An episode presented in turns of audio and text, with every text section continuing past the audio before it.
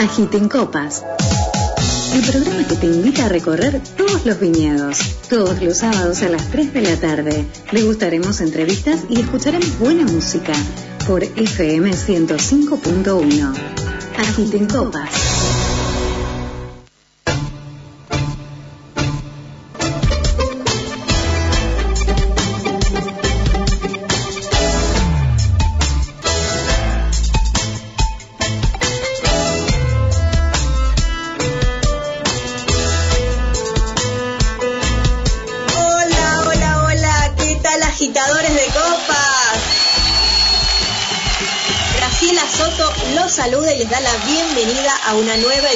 Edición de Agita en Copas. ¿Cómo han estado esta semana que pasó? ¿Hubo algo nuevo? ¿Alguna mirada nueva? Me refiero a alguna etiqueta nueva de los vinos, ¿no? O sea, que no se malinterprete. Esta semana, más precisamente el 30 de septiembre de este 2020, murió Quino, el dibujante Quino, mundialmente reconocido en todo el mundo y yo creo que en el más allá también, por ser el papá de Mafalda, el creador de Mafalda. Un hombre muy lúcido, sagaz, inteligente, que no solamente se quedó en retratar a esta familia clase media de la que era parte Mafalda, sino él también a través de sus viñetas dibujaba una realidad social que se podía ver, eh, yo recuerdo en los últimos años, la veía en la revista Viva, pero él retrataba una, una mirada social en sus dibujos que a uno se lo ponían de frente y uno no podía decir está de acuerdo o no desacuerdo. O sea, él lo plasmaba ahí, eh, me parece que era muy agudo lo que él decía. Y en el año 91, junto a otro artista plástico, dibujante como es Rep, cuenta una anécdota Rep que dice lo siguiente. En el año 91, cuando Kino le comentó a Rep que cuando estoy dibujando en mi tablero, siempre tengo un vasito con tinto. ¿Y vos? le pregunta a Rep. Y Rep le dice, yo no tomo nunca vino estando solo. Y Kino remata diciendo lo siguiente, es que si tomas vino, no estás nunca solo. Y me gustó esto para retratar un poco de lo que encierra el vino. Y siempre Agita en Copas hace referencia a que no es un programa que, hace apología de, beber desmedidamente, ¿no? El exceso de alcohol. No, hablamos del vino como, como unión entre la familia, entre el grupo de amigos, entre la charla, entre compartir, ¿no? Y también, un poquito más allá, es que lo que tenemos en la mesa tiene un gran trabajo detrás. Hasta llegar a nuestra mesa pasa por muchas manos, mucho trabajo. Y ese es el espíritu, la punta de lanza, que es la uva, sí, pero todo lo que hay detrás, ese trabajo que hay detrás. Y eso es lo que ponemos en relieve en Agite en Copas. Así que desde Agite en Copas levantamos la copa, brindamos por no. Vamos a contar un poco, eh, como siempre, los agradecimientos a todos los oyentes que cada semana se van sumando a Agite en Copas, ya sea que en la semana vuelven a ver o ven los programas que están colgados en la página de la radio NFM SOS, que ahí quedan todos guardados, así que se puede volver a ver la radio, ¿no? Qué mágico ver la radio. Y por supuesto también se vuelve a escuchar en Spotify, en Agita en Copas, pueden escuchar nuevamente eh, los programas, los distintos episodios que hemos ya sacado al aire. Buscan Agita en Copas en Spotify y en Instagram también, que ahí vamos subiendo las fotos de los entrevistados y bueno, si nos querés escuchar en vivo los días sábados de 15 a 16 por FM Radio SOS FM 105.1. También nos puedes seguir, puedes bajarte la aplicación. También si estás, no sé, supone que estás en Tucumán, en el Calafate, eh, en Lanús y la señal no llega. Bueno, vos te bajás la aplicación desde la página fmsos.com.ar, te bajás la aplicación y estamos no solamente Agita en Copa, sino toda la programación acompañándote en todo momento.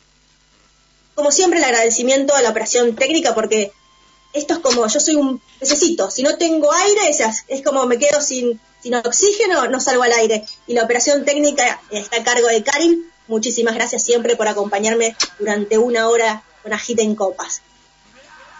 Bien, a ver, Agradecimiento, sí, cómo no.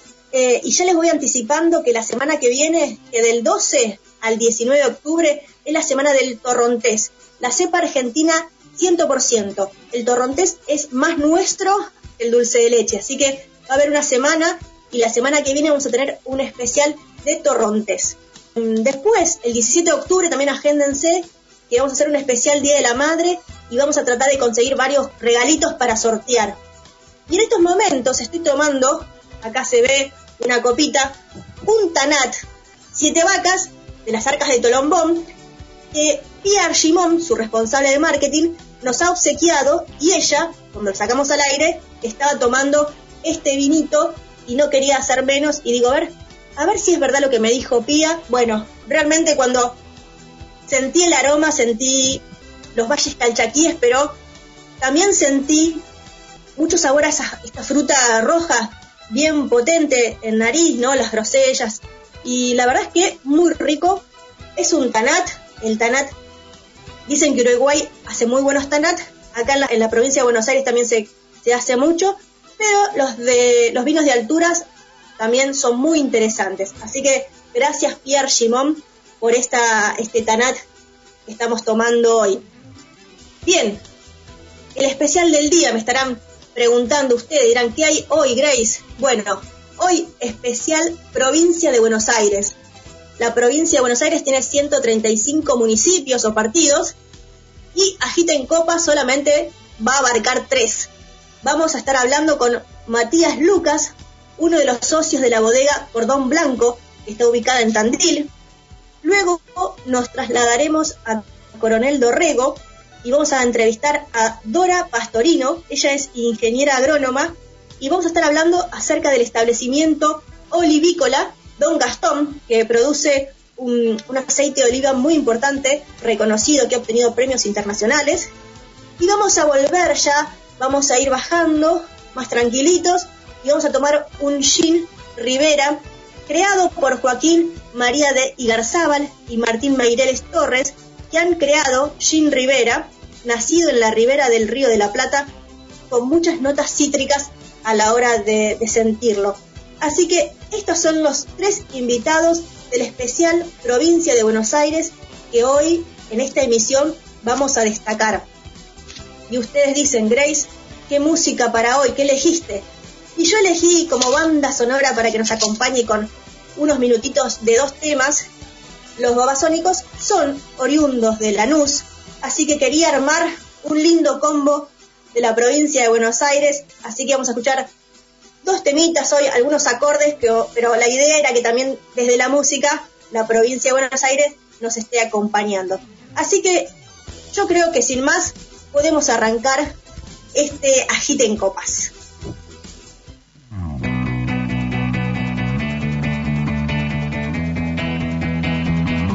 Agiten copas.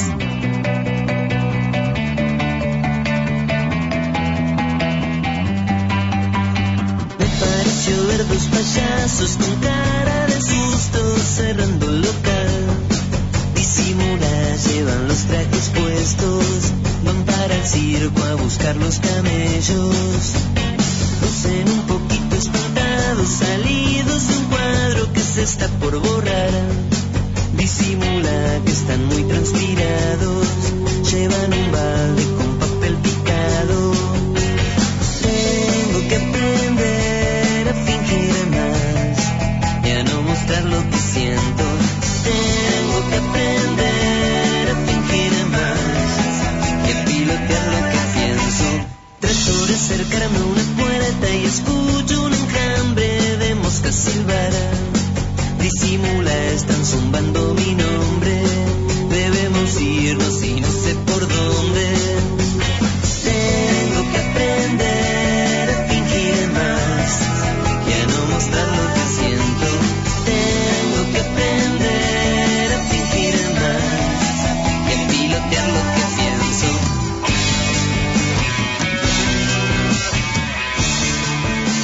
Especial Provincia de Buenos Aires en Copas, hoy recorriendo una parte de la provincia de Buenos Aires, de sus productores por supuesto, y tenemos en línea a Matías Lucas, uno de los socios de la bodega Cordón Blanco ubicada en Tandil. Matías, bienvenido a Gita en Copas. Graciela Soto te da la bienvenida. ¿Cómo estás? Bueno, muchas gracias. Bien, bien, todo bien, por suerte. Acá desde Tandil. Desde Tandil, contame un poco, cerramos los ojos y hacemos un breve recorrido. ¿Cómo llego a la bodega Cordón Blanco? En realidad en Tandil nosotros empezamos eh, con un viñedo solo que está en la zona, como quien dice, no sé, para los que conocen Tandil, en la zona eh, oeste de Tandil, eh, en un, sobre el, el, faldeo de un cerro, de una zona que se llama La Elena. En el 2013 empezamos con el segundo viñedo en la zona sur, que es el, el viñedo Bosco, en la zona sur de Tandil. Los dos viñedos están muy cerquitas de la ciudad. Prácticamente desde el centro de Tandil te diría 15, 20 minutos, ¿no? Que eso. Mira, mira vos. ¿Y, ¿Y, cómo es hacer vino, vinos en la provincia de Buenos Aires? Complicado, muy complicado. Mira, justo eh, en esta época del año nos engancha de casualidad, bueno, no es casualidad tampoco, ¿no? Ciclo de heladas tardías en plena brotación. Uno a veces se confunde y, dice, y muchas, muchas veces dice, si en Mendoza hay nieve constantemente, porque eh, la helada le va a hacer algo? En realidad la helada es peor que la nieve. Eh, hay muchas heladas bajo cero. Y mira, este fin de semana eh, ya se venía anticipando, inclusive tenemos un grupo de WhatsApp, eh, bueno, con los chicos de Costipampa, con la gente de Balcarce, con Horacio de Larrea, y ya se había anticipado que iba a ser eh, un clima muy frío, con temperaturas menores a cero grados. Y estamos casi todos en brotación, o sea que es el inicio del ciclo fenológico. Por lo cual es bastante complicado y nosotros particularmente de Cordón Blanco venimos de una noche de, de combatir heladas bastante drástica, te voy a decir, rogando que no se queme eh, los primeros brotes, que son los que traen la fruta en realidad, ¿no? Claro. Cuando vos te referís a combatir la helada, es cuando hemos visto tal vez en algún documental, cuando se pone cerca de las vides unos leñeritos para que sale humo, para que, eso, para que la helada no, no encapsule eh, los brotes, ¿puede ser? Sí, hay diferentes técnicas pasivas y diferentes técnicas activas. En realidad, una, de las técnicas eh, activa justamente son los calderos estos de, de, para, para levantar kilocaloría. Otra sería el riego por aspersión, que sería el ideal. Bueno, no es el caso nuestro, no tenemos el riego por aspersión, que sería mojar la planta directamente.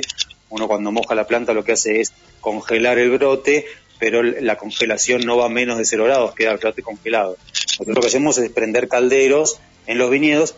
Lo lamentable para el caso de los que tienen calderos es que hay que estar toda la noche de las 11, 12 de la noche hasta las 6, 7 de la mañana que se termine el helada.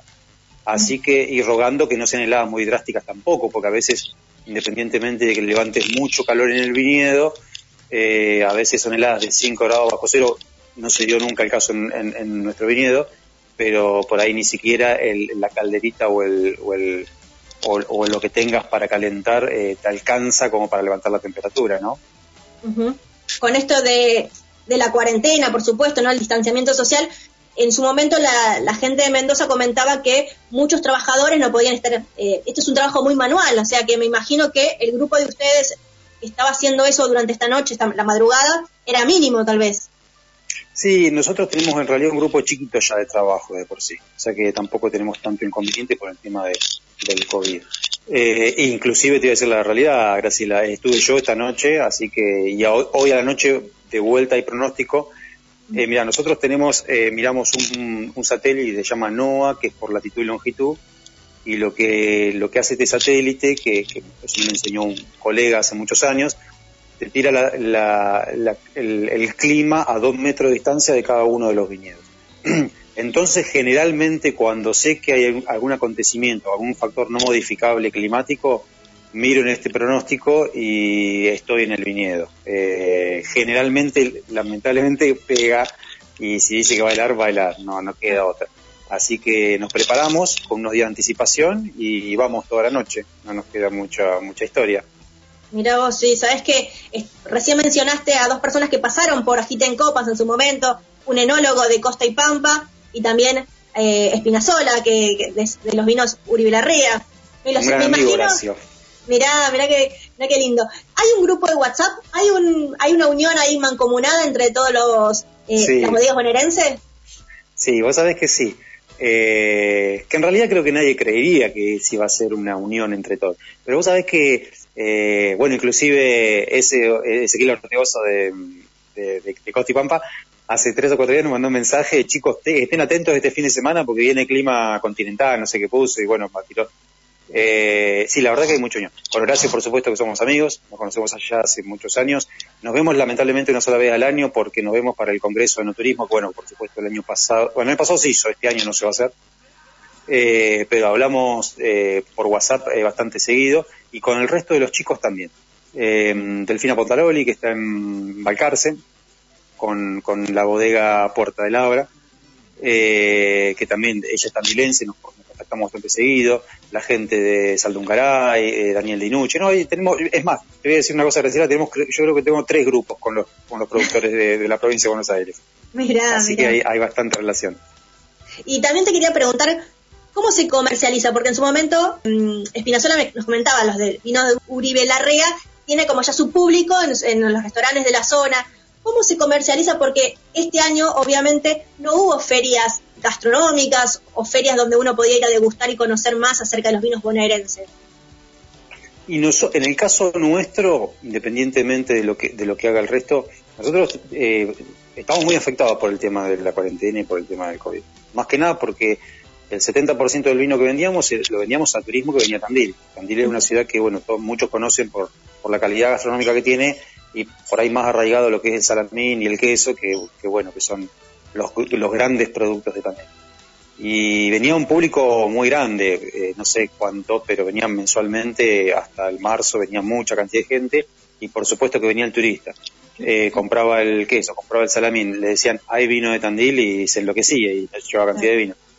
Eh, y ahora estamos muy muy acotados porque solamente estamos vendiendo al público tandilense y lo que vendemos afuera, vendemos bastante en Buenos Aires, eh, lamentablemente, como decís vos, a ferias y exposiciones no, no se puede eh, dar absolutamente nada.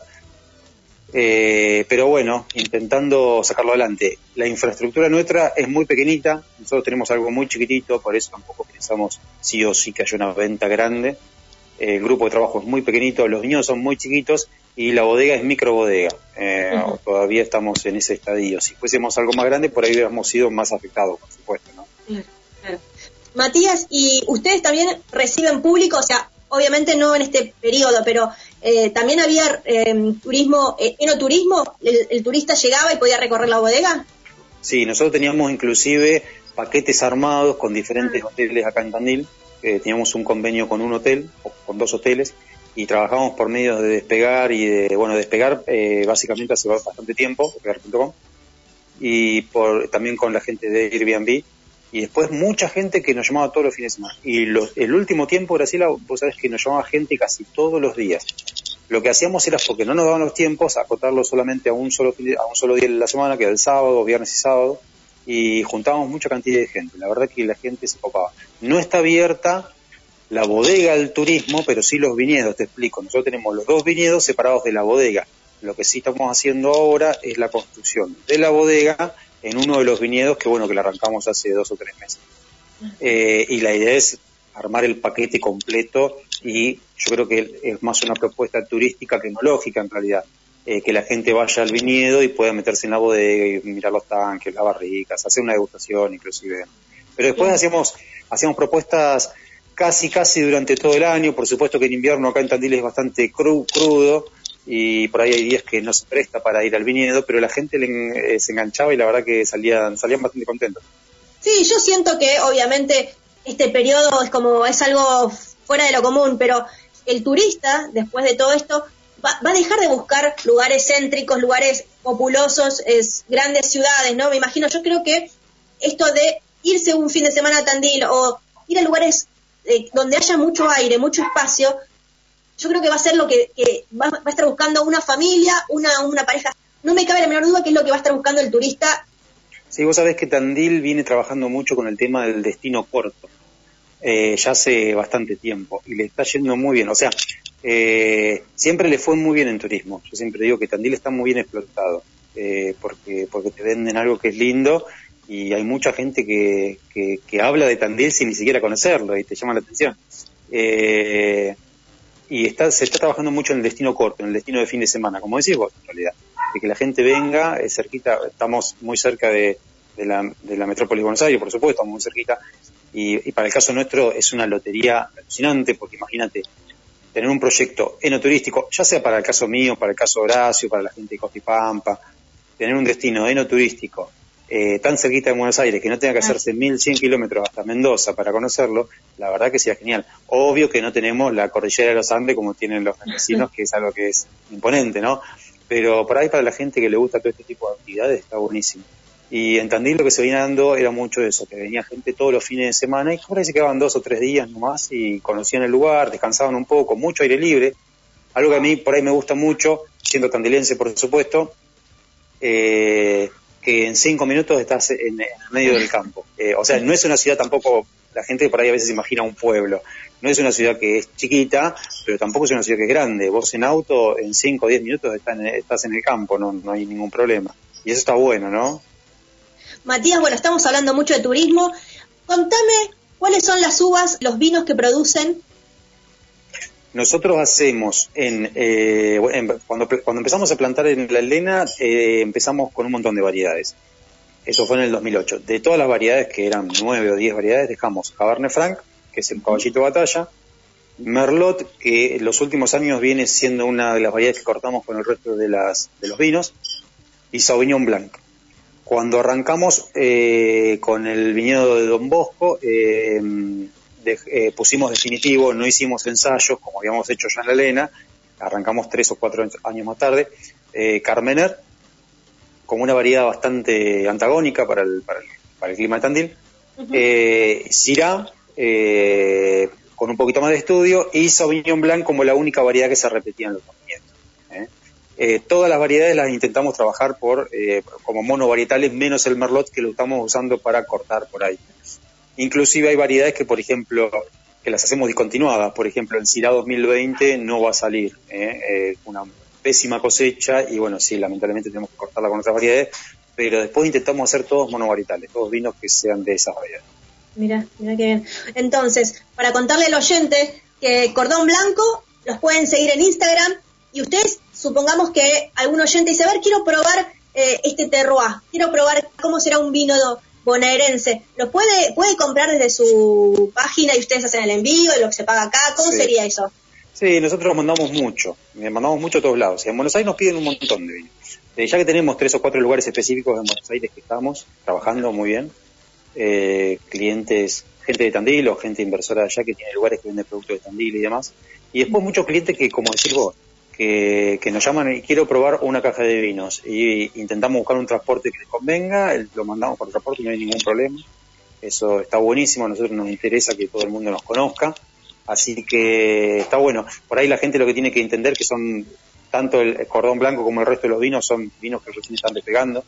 Mucha gente, mucha, mucha gente por ahí enseguida dice, uy, tiene que ser vinos iguales, parecidos o, o iguales a los, a los del resto del país. Y a veces está bueno esto de encontrar un poco eh, el vino del lugar de origen y del, de lo que fue el año de cosecha, ¿no? Entender qué es lo que pasó durante ese año. Y bueno, yo creo que la verdad que, bien, a nosotros la verdad que nos fue muy bien con el Cabernet Franc, particularmente, pues nuestro caballito de batalla. Eh, el Carmener, la gente le sorprende que es una variedad que de alguna forma le implantamos acá. Yo tuve la posibilidad de trabajar en Chile, hace una boda chilena hace un par de años, y bueno, veníamos ya con esta idea del tema del Carmener y después hay un montón de variedades para seguir probando. Inclusive acá en Tandil son casi hoy por hoy 20 eh, viñedos o 15 viñedos y todos con variedades diferentes. Eh, lo que pasa es que si uno se pasa toda la vida ensayando un montón de variedades, tenés toda una vida para dedicarle. Y la idea es hacer eh, lo que primero veas que sale, seguir con eso. pero bueno, hay un montón de, de ideas dando vuelta. Bueno, Matías, no te la quiero hacer más larga porque sé que esta noche tenés de vuelta otro baile lindo. Así que realmente gracias por tu tiempo, porque sobre todo por esto que acabas de contar, de, la noche que pasaste en plena faena trabajando y ahora estás con nosotros en Agita en Copas, es un placer y muchísimas gracias por tu tiempo. Y cerrá la nota vos si querés decirle algo al oyente para conquistarlo. ¿Por qué motivo deberían tomar un vino bonaerense? Y yo creo que, eh, yo creo, mira, te voy a hacer desde el corazón. Creo que en Tandil particularmente, ellos siempre me preguntan y me dicen, ¿hay potencial? Yo creo que, que particularmente que en la provincia de Buenos Aires hay potencial en dos lugares o tres lugares. Creo que Balcarce tiene un potencial enorme y Tandil creo que tiene un potencial gigante. Sé que cuesta, esto es una zonificación, eh, las zonificaciones tardan 25 años en Mendoza, imagínate en un lugar donde nunca se hizo vino, pero yo creo que de acá a largo plazo puede llegar a salir algo muy bueno, que la gente no se tiene que esperar que va a ser lo mismo que en otra zona vitivinícola de eh, Argentina, va a ser completamente diferente. Pero nosotros estamos haciendo una especie de viticultura de precisión, estamos trabajando con varios ingenieros agrónomos conocidos de, Mendoza, gente que ya reconocida en el medio, inclusive en contacto con uno de mis amigos es íntimo, íntimo amigo, es eh, jefe de una bodega muy importante en Mendoza y bueno, me contactó con un montón de gente y todos hablan del potencial que tiene Tandil como zona vitivinícola. Lo que la gente tiene que entender que estos no son plazos cortos, son plazos sé que, que, cuando un consumidor compra una botella de vino lo primero que quiere es que tenga buena relación precio-calidad. Pero, pero realmente creo mucho, mucho en el potencial. Trabajarlo de a poquito y lamentablemente adecuarse a los diferentes años. Todos tenemos la helada tardía acá y en Mendoza tienen granizo y en Salta tendrán otros problemas y en Neuquén otros, pero eso es ir adaptándonos nosotros a, lo que a lo que lleva modificando año a año, que lamentablemente son cosas que no se pueden cambiar. Pero creo que la gente se tiene que animar a probarlos, verlo de una perspectiva diferente y que va a descubrir algo que nunca había probado, eh, un producto eh, tan cultural como en vino, como el vino, pero de una zona completamente diferente y que nunca se había pensado. Matías, muchísimas gracias por tu tiempo. Bueno, muchas gracias a ustedes. Un abrazo. Chau, chau. Teníamos en línea a Matías Lucas, uno de los socios de la bodega Cordón Blanco ubicada en Tandil. Ella lo dijo, hay que animarse y, como él bien dijo, la provincia de, de Buenos Aires tiene mucho potencial, así que la primera nota pasó con Matías Lucas. Estación SOS 1051. Agiten Copas. El programa que te invita a recorrer todos los viñedos. Todos los sábados a las 3 de la tarde. Degustaremos entrevistas y escucharemos buena música por FM 105.1. Agiten Copas.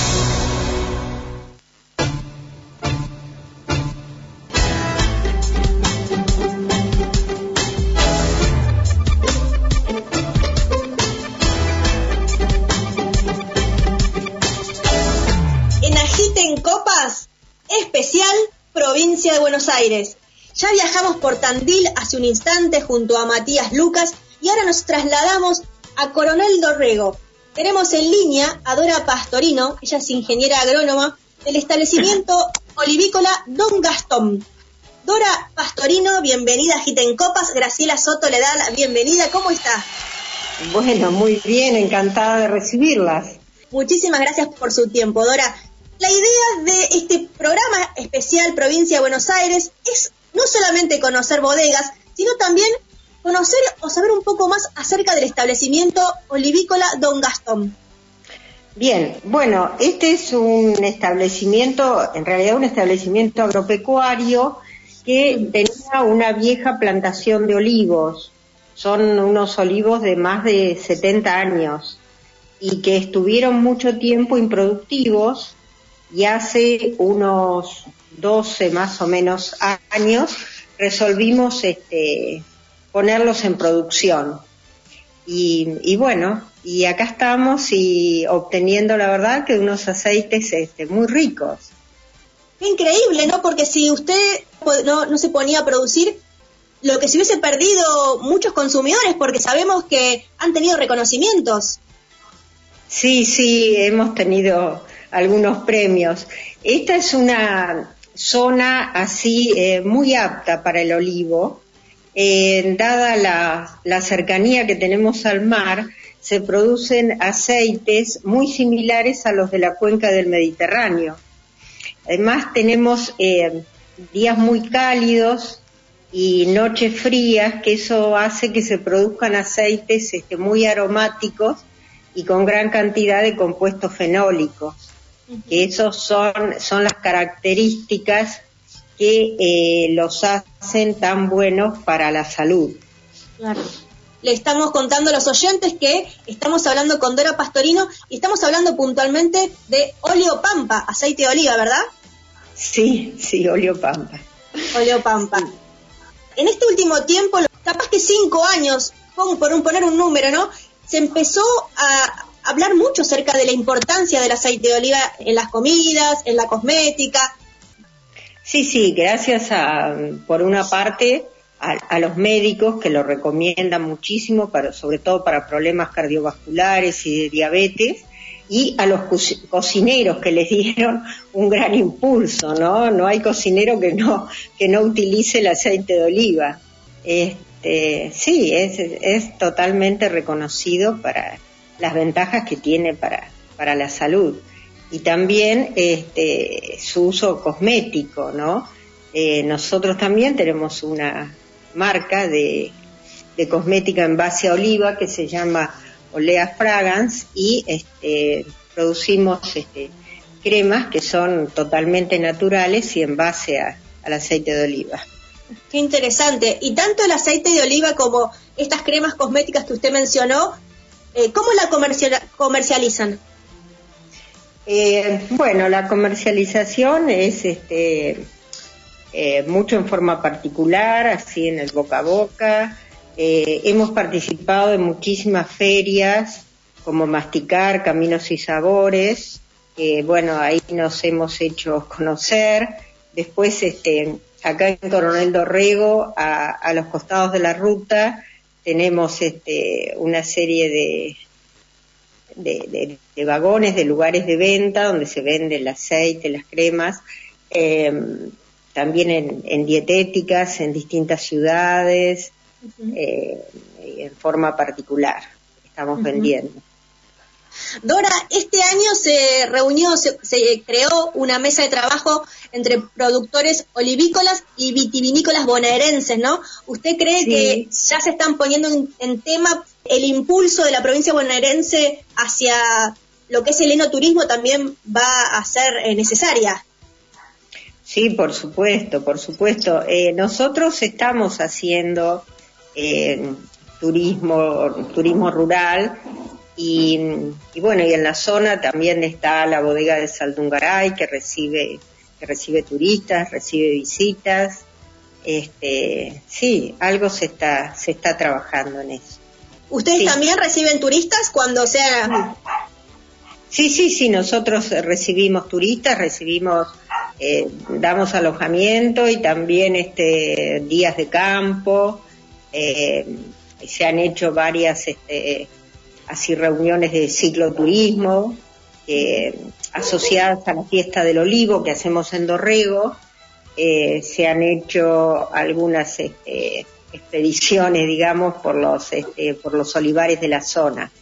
Ah, qué bien, qué bien. Sí, sí, la idea, hace un ratito hablábamos con Matías Lucas que el enoturismo, ¿no? O sea, mucha gente ya va a querer irse un fin de semana, estos turismos cortitos, relámpagos, porque es muy probable que ya no quieran estar más en grandes ciudades, en eh, visitar shopping, sino están buscando lo que es el aire libre. Sí, seguro, seguro que eso eh, va a cambiar, ¿no? Al no poder irse afuera, mucha gente yo creo que va, a visitarnos. El, el olivo y la vid estuvieron unidos desde la antigüedad digamos, fueron formadores de civilizaciones con el trigo, ¿no? Eh, son cultivos, no, no tengo registros de, de plantas de vid muy antiguas, ¿no? Realmente desconozco. En el caso del, olivo, el olivo es una planta milenaria, es una planta antiquísima, y he tenido oportunidad de ver en producción, o sea, cargados de aceitunas, los olivos del huerto de los olivos de Jerusalén. Imaginás que hace más de dos mil años Jesús oró bajo esos olivos y están en producción, ¿no? Tienen troncos inmensos, totalmente las ramas apuntaladas y todo, pero tenían aceitunas como un olivo joven. Es algo increíble eso, ¿no? ¿Y, ¿Y, cómo se preparan? Ya esta es la última pregunta, si ya la dejo que siga su tarde tranquila en familia. ¿Cómo se preparan cuando esto ya termine? O sea, ¿cómo, cómo vislumbran este verano? Bueno, la verdad que no sé particularmente. Acá estamos en Dorrego, que eh, hemos tenido poquísimos casos, ahora hay un solo caso que está cursando la enfermedad en, su casa, pero por otro lado tenemos Bahía Blanca que está comprometida. Eh, así que no, yo no, no puedo decirte, ojalá, ojalá que podamos llegar a tener un, verano, eh, acá extrañamos, estamos muy acostumbrados al mar, eh, lo extrañamos muchísimo, así que esperemos poder tener un, verano bueno. Bueno, Dora, entonces, eh, ¿dónde puedo conseguir los oleopampa eh, en la ciudad de Buenos Aires o en provincia de Buenos Aires? ¿Cómo los consigo? ¿Se comercializan en, supermercados o tengo que ir a alguna biblioteca? No, no, no, no comercializo todavía en supermercados. Generalmente mando mucho a Buenos Aires, así en forma particular, así digamos hacen, se hace como un pool de compras, digamos, este, y mando eh, de esta manera, o sea, se reúnen varios amigos y encargan en conjunto. Lo mismo hago a Mar del Plata, muchos grupos agroecológicos este, que, tienen cooperativas, así que consumen. Eh, pero así algo fijo en Buenos Aires todavía no. Muy bien, entonces tienen que seguir en, la, en el Instagram Oleopampa, ahí usted puede ver algún mensaje y responder. Sí, eh, sí, sí, sí, sí, sí, en Instagram Oleopampa y Olea Fragrance, están las dos. Muy bien. Dora, un placer haberla tenido en Agita en Copas, muchísimas gracias por su tiempo. Bueno, gracias a ustedes por haberme dado la oportunidad de conversar un rato. Muchísimas gracias. Muchos éxitos. ¿eh? Muchas gracias. Teníamos en línea a Dora Pastorino. Ella es eh, la encargada del establecimiento olivícola Don Gastón, productora de óleo pampa, aceite de oliva. Es un aceite que ha eh, obtenido reconocimientos. Nos estaba hablando desde Coronel Dorrego acerca de también producción nacional, producción artesanal, el óleo pampa, aceite de oliva.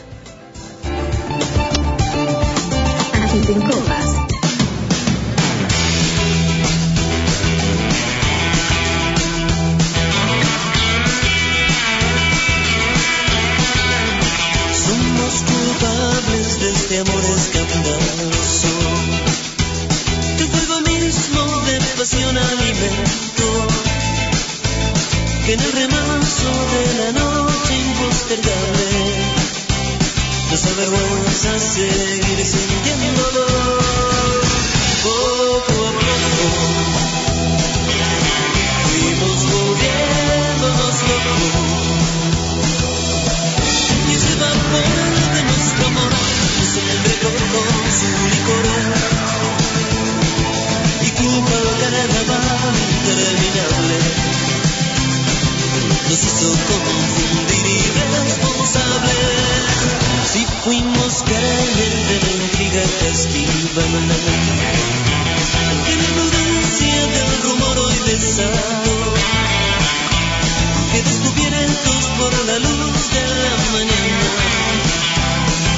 nos castigaron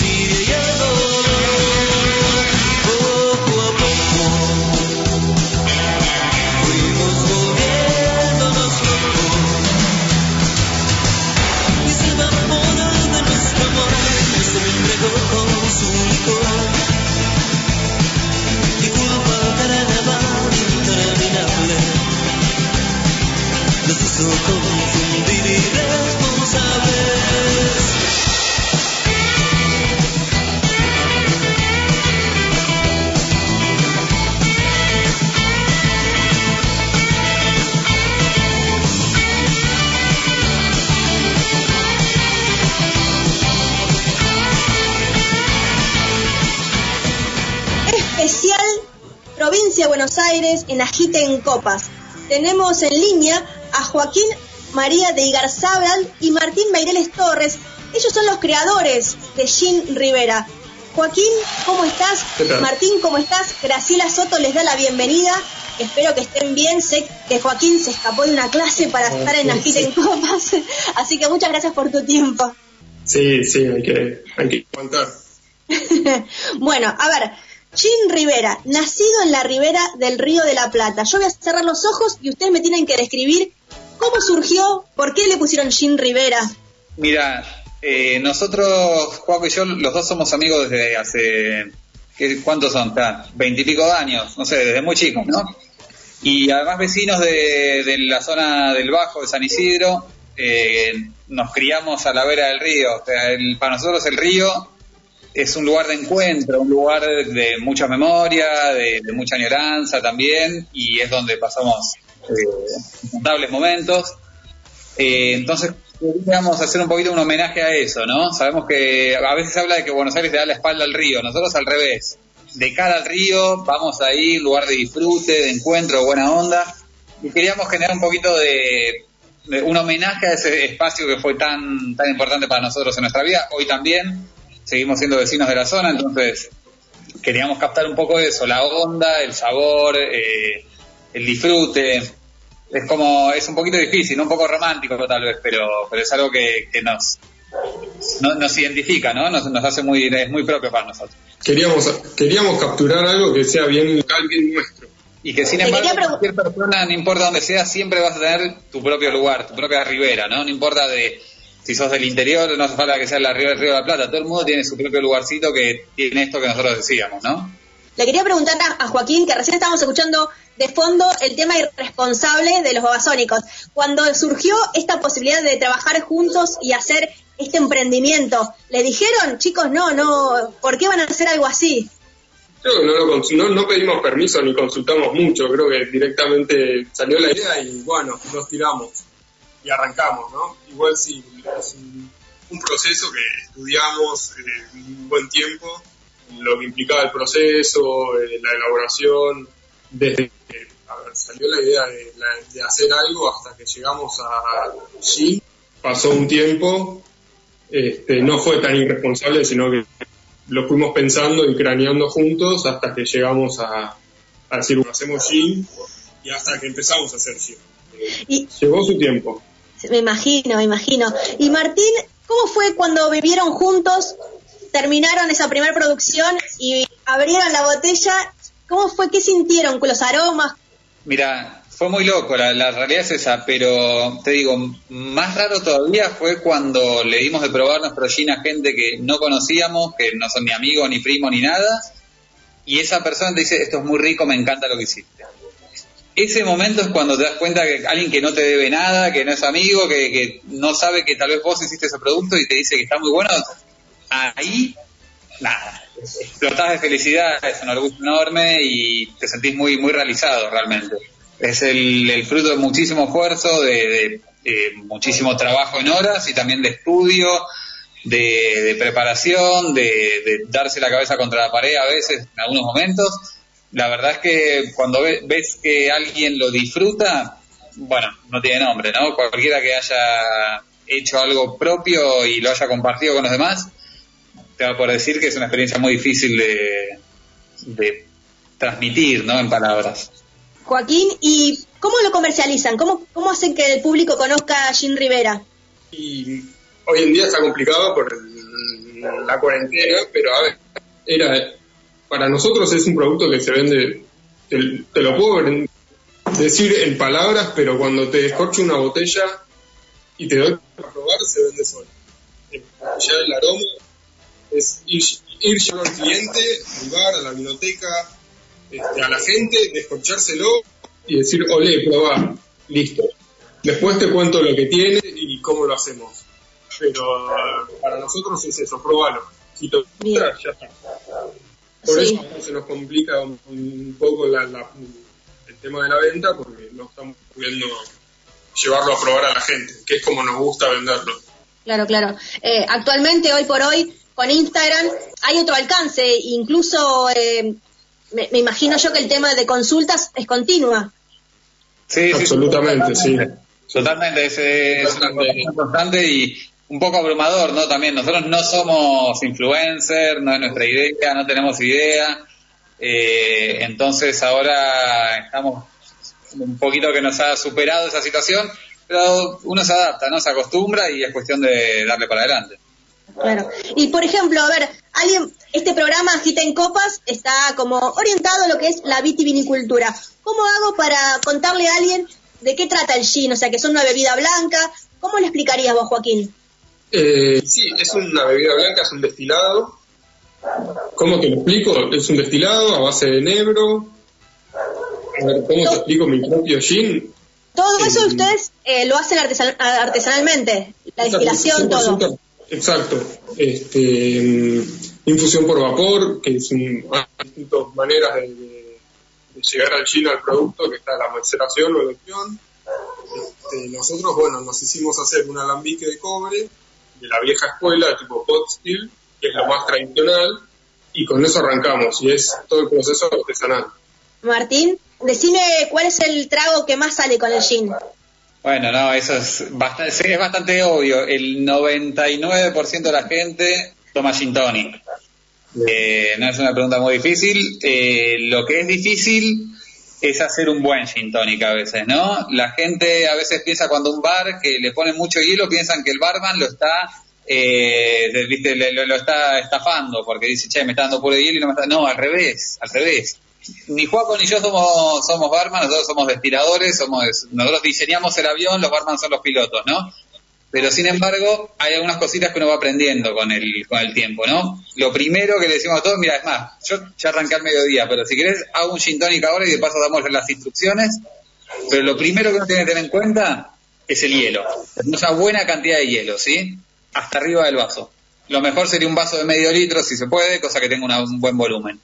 Le pones una buena cantidad de hielo y después pones una parte de, de gin por cuatro de agua tónica, es decir, eh, o bueno, también hay un poquito de gusto, yo a mí tal vez me gusta un poquito más fuerte, le pongo uno por tres, pero más o menos eh, el gin tonic es el que más se vende, es lo que más se toma, es lo que más está acostumbrado la gente.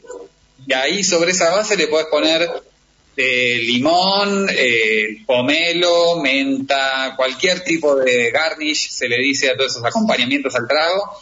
Uno lo hace como quiere, la idea de, justamente con un- una bebida tan versátil como el gin es personalizar lo más posible y buscar cómo a vos te gusta. Después hay mucho que se habla del perfect serve, de cómo es la manera correcta de hacer un trago con tal o cual marca. Mm, Con Juaco nosotros no estamos conceptualmente muy de acuerdo con ese con esa idea. Eh, ahora está muy de moda ponerle pepino al gin tonic. Yo creo que el pepino es muy invasivo, te tapa todos los sabores, por eso no lo recomiendo, al menos con el, con el nuestro, que si bien es muy perfumado, al pepino no hay con qué darle, todo termina teniendo sabor a pepino. Pero la realidad es que eso es lo bueno. Tenés tantas opciones para hacer que te puedes comprar 10 botellas y tú no te vas a tomar dos gin tonic iguales. Es cuestión Claro. de imaginación y ponerle creatividad al trago. Claro. Y le quería hacer una pregunta más y la última eh, a Juaco, porque recién él dijo que cuando iba, cuando ustedes iban a, a venderlo a los locales para que lo prueben, o sea, lo destapan y que ustedes le dicen, bueno, probá y después te explico. Cuando destapas, ¿cuál es el aroma que, perdura? Es, un perfume. este, a ver, capaz que lo que más se siente en, aroma eh, puede ser el cardamomo, pero también cítricos, la pimienta de Jamaica. Es una mezcla de, de todos los ingredientes que si los buscas los encontrás, pero en esa mezcla está ese perfume único que los caracteriza. Y es muy variado porque tenés eso, desde la pimienta de Jamaica hasta el cardamomo, hasta el cedrón, que es una nativa del río de la Plata, este, hasta los cítricos, un toque de canela, este, es encontrarlo. Y, a ver, puede ser fumador como perfume, eh, porque decís, uff, ¿qué es este olor? Pero si, si los buscas, los encontrás a los nueve aromas. Qué bueno, qué bueno, muy sensorial, muy sensorial, me lo imagino, y aparte de esto, rodeado de, de amigos, y me imagino también el escenario, ¿no? Esto de estar eh, viendo el atardecer ahí en la ribera, debe ser maravilloso. El programa ya está por terminar, pero pueden cerrarlo ustedes diciendo las redes sociales o lo que quieran. Y como bien dijiste, Martín, que si querías que probemos, lo que yo los invito es si quieren hacer un videíto, lo subimos a la cuenta de, de Agiten Copas para cómo se hace un buen gin tonic. Pero por favor digan sus redes sociales. No veo el momento entonces de poder ir a probar ahí, en su lugar, en San Isidro, que es el origen de, de Gin Rivera, un trago. Pueden cerrar el programa ustedes diciendo lo que ustedes gusten. Paco. Bueno, estamos en eh, arroba Jim Rivera, así de fácil. Tenés Rivera para- con B larga, ¿eh? porque a veces lo mandan con B corta, la gente se acostumbra. Sin Rivera, arroba Sin Rivera con B larga, y también nos van a encontrar en Facebook, eh, también como Rivera. Somos el único que lleva ese nombre, así que no hay, no hay mayor complicación. El del que, barquito bueno, de que- papel. el del barquito de papel, que la gente aproveche, empiecen a descubrir el mundo de, de los destilados artesanales, que Argentina ahora tiene un montón de, por suerte, por suerte está creciendo mucho el tema del, del gin artesanal, así que eh, es un mundo para descubrir.